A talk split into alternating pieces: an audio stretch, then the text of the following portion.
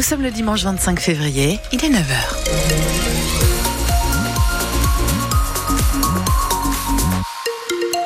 Journal Le Guélec, une ouverture du salon de l'agriculture sous haute tension hier. Oui, une matinée agitée des heures entre des agriculteurs et les forces de l'ordre, alors que le président inaugurait le salon de la porte de Versailles. Emmanuel Macron est finalement resté 13 heures au terme d'un débat improvisé, mais aussi de déambulation dans les travées de la plus grande ferme de France. Le chef de l'État s'est dit favorable à la mise en place de prix planchers, un moyen pour protéger les revenus des exploitants. Jacques Delaunay est éleveur à Parigné, en Ille-et-Vilaine. Il regrette cette situation conflictuelle préjudiciable à l'agriculture française selon lui, même si la présence du président est importante. Malgré lui, hein, il nous prend la vedette, mais bon, euh, aujourd'hui tout le monde doit s'exprimer, mais aujourd'hui je trouve que ça dépasse un petit peu trop les bornes. On n'a pas besoin d'aller jusqu'à l'affrontement et on peut se faire entendre autrement, je pense. On reste auprès de nos animaux pour protéger nos, animaux, hein. on, a, besoin de, rassurer nos, vaches mais euh, on trouve un peu le temps long. Et puis le, salon, moi je trouve que c'est plus une fête de l'agriculture et c'est dommage de venir au salon pour gâcher. Euh, c'est notre métier qu'on est en train de détruire nous-mêmes parce que c'est notre, euh, notre unité de travail. Il y a des gens qui sont là aujourd'hui qui ont des stands, qui, qui, font de la fabrique, qui, fabriquent leurs produits, qui veulent faire voir ce qu'ils font dans leur, dans leur ferme. Et puis aujourd'hui, ben, ils peuvent pas vendre, ils ne ils peuvent rien faire, ils sont là en attente. Et bon, je sais que tout le monde a le droit de s'exprimer, mais bon, il faut, il y a un moment, il faut arrêter. Jacques Delaunay, éleveur à Parigné en Ille-et-Vilaine, au micro France Bleu de Thibaut Delmarle. Le salon d'agriculture devrait être beaucoup plus calme ce dimanche, porte de Versailles. France Bleu Armorique vous fait vivre la manifestation toute la semaine. À de, Bretagne, en Ille-et-Vilaine, manifestation et contre-manifestation hier devant un futur lieu d'accueil pour mineurs isolés étrangers. La première était organisée par le parti d'extrême droite d'Éric Zemmour, Reconquête. Une quarantaine de personnes s'opposent à ce projet. À l'écart, les antiracistes et défenseurs de ce projet en réunit 150 personnes. Parmi elles, le maire de Dole, Denis Rapinel, mais aussi Anne-Françoise Courteil, première vice-présidente du département. Ni Calag ni Saint-Brevin ont entonné les participants de villes où l'extrême droite a fait échouer des projets d'accueil d'étrangers. Un important dispositif avait été mis en place par les gendarmes. Tout s'est déroulé dans le calme. Une manifestation pour l'Ukraine hier à Rennes. Autour de 250 personnes ont défilé dans le centre-ville en portant notamment un gigantesque drapeau jaune et bleu, les couleurs de l'Ukraine. Il y a deux ans, la Russie envahissait le pays le bilan humanitaire s'alourdit jour après jour. Et puis comme tous les samedis à Rennes, manifestation de soutien à la Palestine qui a réuni autour de 400 participants. Une sortie de route hier soir à 23h à Bréal-sous-Montfort, au lieu-dit de Coudray en Ille-et-Vilaine. Une voiture a percuté un poteau électrique de 20 000 volts. La conductrice âgée de 30 ans a été transportée en urgence absolue au CHU Pontchaillou de Rennes. Les pompiers sont intervenus hier matin pour secourir deux dauphins échoués sur la plage de Porcon à Saint-Méloire près de Cancale.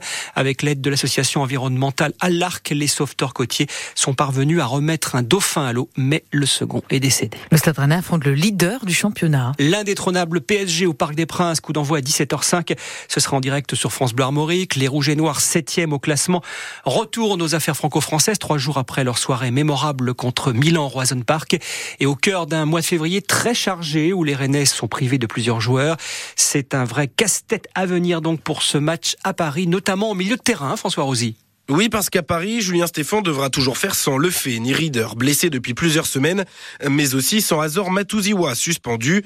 Baptiste Santamaria est donc le seul milieu axial de métier disponible, sorti à l'heure de jeu face à Milan, après avoir été le joueur le plus utilisé de l'effectif depuis début janvier, Julien Stéphan. La sortie de Baptiste de jeudi soir, elle n'est pas liée à une problématique de performance, mais qu'elle est liée à une problématique de gestion d'effectifs, et notamment au fait qu'Azor soit suspendu contre Paris. Lui se sent bien aujourd'hui, parce qu'il a joué 55 minutes et que des joueurs de ce niveau-là, 55 euh, minutes, euh, ça va, ça leur permet de récupérer rapidement. Santa Maria prêt à démarrer, mais avec qui à ses côtés dans le cœur du jeu?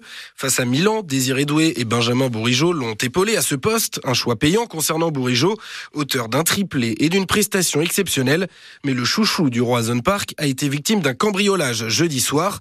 Est-il prêt à débuter à Paris? Je ne vais pas commenter ce qui s'est passé, mais vous avez, vous avez su plein de choses qui, qui rentrent en ligne de compte dans la réflexion. C'est pas anodin. Il y aura déjà une vu la débauche d'énergie de jeudi. Il y en a une supplémentaire. Et si Bourigeau n'était pas apte à démarrer au Parc des Princes, Julien Stéphan devra se montrer inventif. Quelques possibilités pour le coach rennais. Titulariser l'ailier Ludovic Blas dans le cœur du jeu ou encore essayer le défenseur Januel Bélocian comme milieu défensif. PSG Rennes, match à vivre en direct sur France Bleu Armorique avant match à partir de 16h30 et donc coup d'envoi à 17h05. Hier, Lorient a été battu à domicile par Nantes à 1-0. Les Merlus 16e sont désormais barragistes. Brest est allé écraser Strasbourg 3-0. Les Brestois plus que jamais dauphins du Paris Saint-Germain. En Ligue 2, deux défaites bretonnes. Guingamp 1-0 à Bordeaux. Concarneau dominé par Laval 3-1. Le 15 de France défie l'Italie cet après-midi au tournoi des Six Nations de rugby. La rencontre se déroule au stade de Pierre-Mauroy de Lille. Hier, l'Irlande a poursuivi son sans faute en dominant le Pays de Galles 31 à 7 et l'Écosse a battu l'Angleterre 30 à 21. Qui sera élu meilleur bagade de France? Et la première manche du championnat national des bagadous de première catégorie se déroule aujourd'hui au Quartz de Brest. L'une des formations les plus reconnues, c'est celle de Quimper qui répétait une dernière fois hier avant d'entrer dans la compétition. Le micro de Simon Chonneau a saisi ces moments magiques. Chacun accorde son instrument. Les bombardes, des instruments avant. Juste un petit coup de l'intro.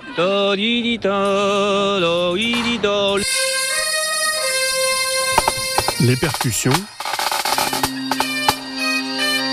Et les cornemuses. Le chef d'orchestre donne les dernières instructions. Et moi j'enchaîne le 1, 2, 3. Je coule de 8 en 8. Et quand tout le monde s'y met, ça donne quelque chose d'ultra puissant.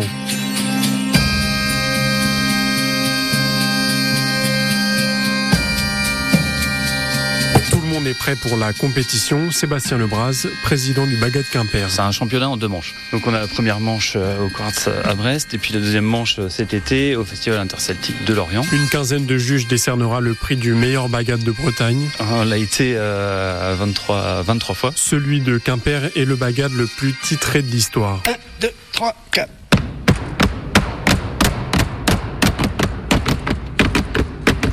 Le championnat national des bagadous de première catégorie débute à Brest au Quartz tout à l'heure à 13h avec notamment le bagad de Quimper. On sait que c'est le meilleur bagad de Bretagne et euh, du monde celtique d'ailleurs. Il est 9h07 sur France Bleu.